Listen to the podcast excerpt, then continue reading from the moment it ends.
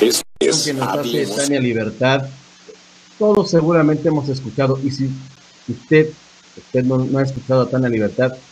dése una vueltecita por lo pronto en las redes sociales, seguramente va a encontrar el, concierto que hicieron hace algunos años eh, de La Libertad de Manzanero, ese disco que tuvo cualquier cantidad de éxito, así es que de verdad vale mucho la pena este homenaje muy sentido que le va a hacer Tania Libertad,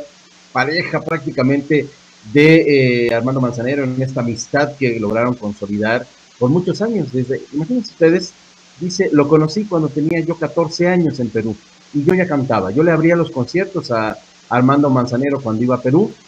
y de ahí para acá se vino para México, se enamoró de México y bueno, pues aquí ya hizo su vida artística exitosísima de Tania Libertad, así es que no se pierdan esta invitación que hicimos aquí en Hablemos al Grano, por supuesto en TV Alianza, pero seguimos con más recomendaciones ya para bajarle la presión de la parte política, la parte dura, vamos ahora más bien con otro tipo de contenidos. Y es que eh, el próximo, fíjense ustedes, eh, todos los martes, todos los martes,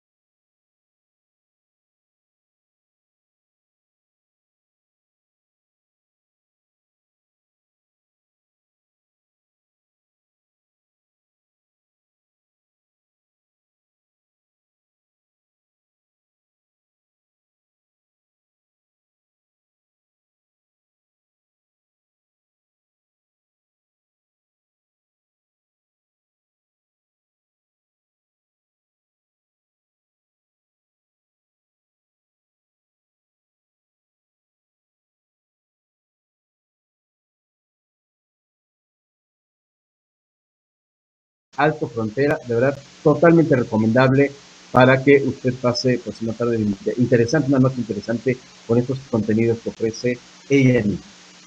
Otro de los contenidos y propuestas que también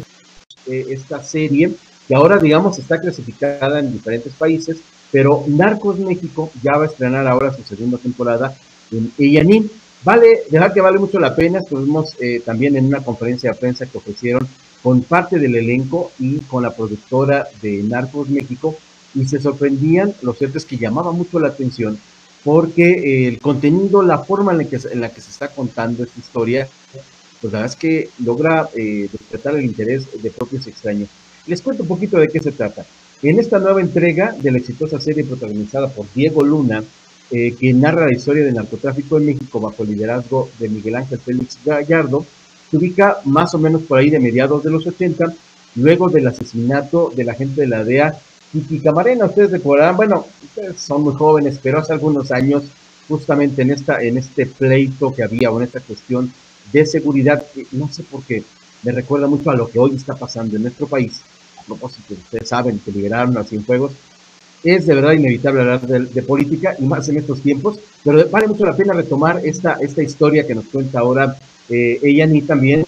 eh, porque el cártel liderado por Gallardo, pues se, fragmenta, empieza a tener sus problemas internos y obviamente todos los cambios sociales y políticos dentro de nuestro país, pues impulsan también una, una clave de un tema que le va a cenar familiar, la corrupción. Y obviamente se da también eh, el inicio en ese entonces de la Operación Leyenda, con la que Estados Unidos busca vengar la ejecución de la gente camarena y el ciclo de violencia obviamente comienza en nuestro país tal, eh, pues eh, después de los enfrentamientos de ambos bandos. Así es que la propuesta que tenemos aquí en TV Alianza es que el próximo 15 de febrero usted haga un espacio en su agenda y en punto de las 22 horas sintonice ni para que pueda eh, disfrutar de esta segunda parte o de esta segunda temporada de Narcos México. La verdad es que está buenísima la historia, insisto. Hay que pues, consumir estos contenidos que miren, vaya que le, que, le han invertido también en producción y contenidos en actuación. Por ahí van a ver ustedes la actuación de Diego Luna, que la verdad es que sorprende mucho,